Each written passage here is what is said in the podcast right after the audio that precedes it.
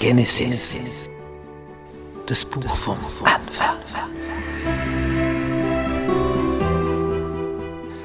Das aller, allererste Buch der Bibel. Worum geht's da?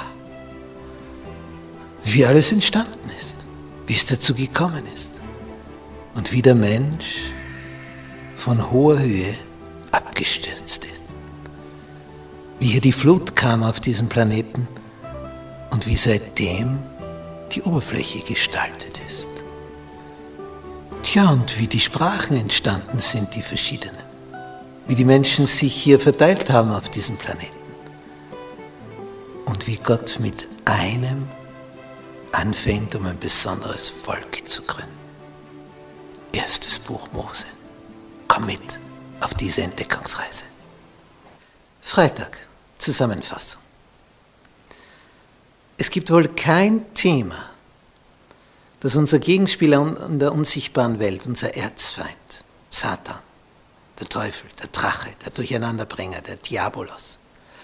Es gibt wohl kein Thema, an dem er mehr mit noch mehr Engagement sich hätte eingesetzt als wie bei diesem Thema Schöpfung. Denn durch die Schöpfung siehst du, dass es ein Schöpfer ist, der das Ganze gemacht hat. Ja, und was willst du denn da dagegen sagen?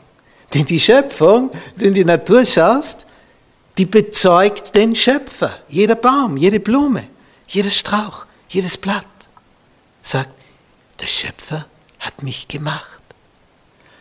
Und Satan hat unendliche Anstrengungen unternommen, um das auszuradieren.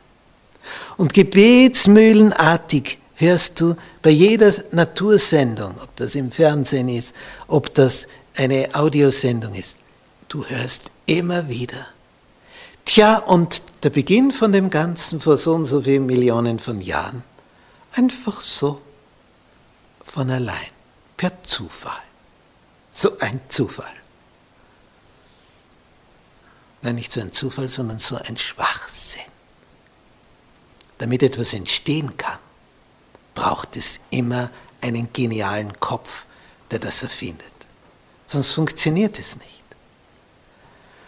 Und wenn der geniale Kopf nicht da ist, dann wird es nicht entstehen. Nicht, wenn ich da zurückdenke an die Zeit als Lehrer in den Schulen und jetzt zum Beispiel eine Mathematik-Schularbeit ist und du denkst, ah, da zerbricht sich so ein Kleiner den Kopf, na, gibst ihm ein bisschen mehr Zeit. Sagst, na, kannst noch eine Stunde dich damit beschäftigen. Ja, aber ich kann's nicht. Ja, du hast mehr Zeit. Ja, die Zeit. Wenn du es nicht kannst, hilft dir auch nicht die Zeit. Die Zeit hilft dir nur, wenn du etwas kannst. Aber wenn du es nicht kannst, wie soll dir Zeit helfen? Du kommst nicht drauf deswegen. Das ist zu hoch.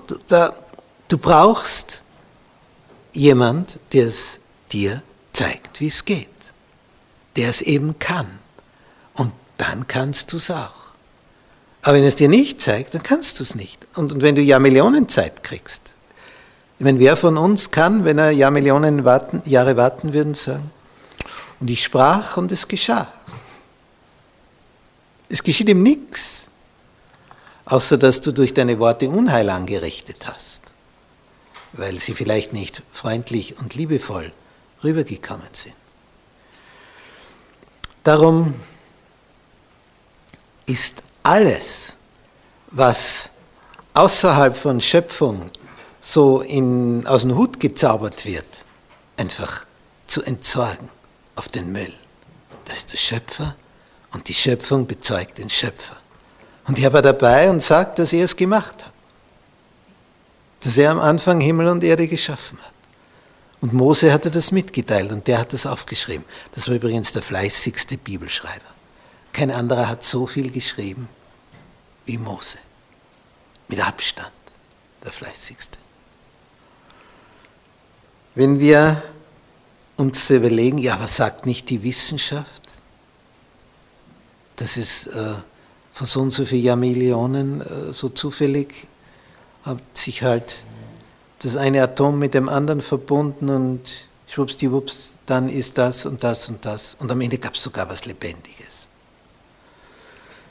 Ja, das ist etwas für die Gläubigen, für die Leichtgläubigen. Aber da bin ich zu kritisch. Es passiert nicht einfach nur so. Noch nie ist etwas einfach nur so geschehen. Es braucht immer jemand, der es macht. Nicht, wenn das Geschirr nicht abwäscht. Es wird nicht einfach nur so zufälligerweise abgewaschen. Braucht es ihm jemand. Dich oder eine Maschine oder ein lieber Freund. Aber wenn du auch Jahrmillionen wartest, es wird von allein nicht sauber. Geht nicht. Und wenn du bei einem Baum im Herbst siehst, wie die Äpfel runterfallen, liegen sie zufällig angeordnet dann auf der Wiese. Wenn sie in einem Kranz, in einem Kreis angeordnet sind, wie eine Perlenkette, dann weißt du, hat jemand geordnet. Zufällig liegen sie nicht so. Ordnung zeigt, dass da jemand war, der Ordnung gemacht hat. Danke, Herr, für deine Schöpfung.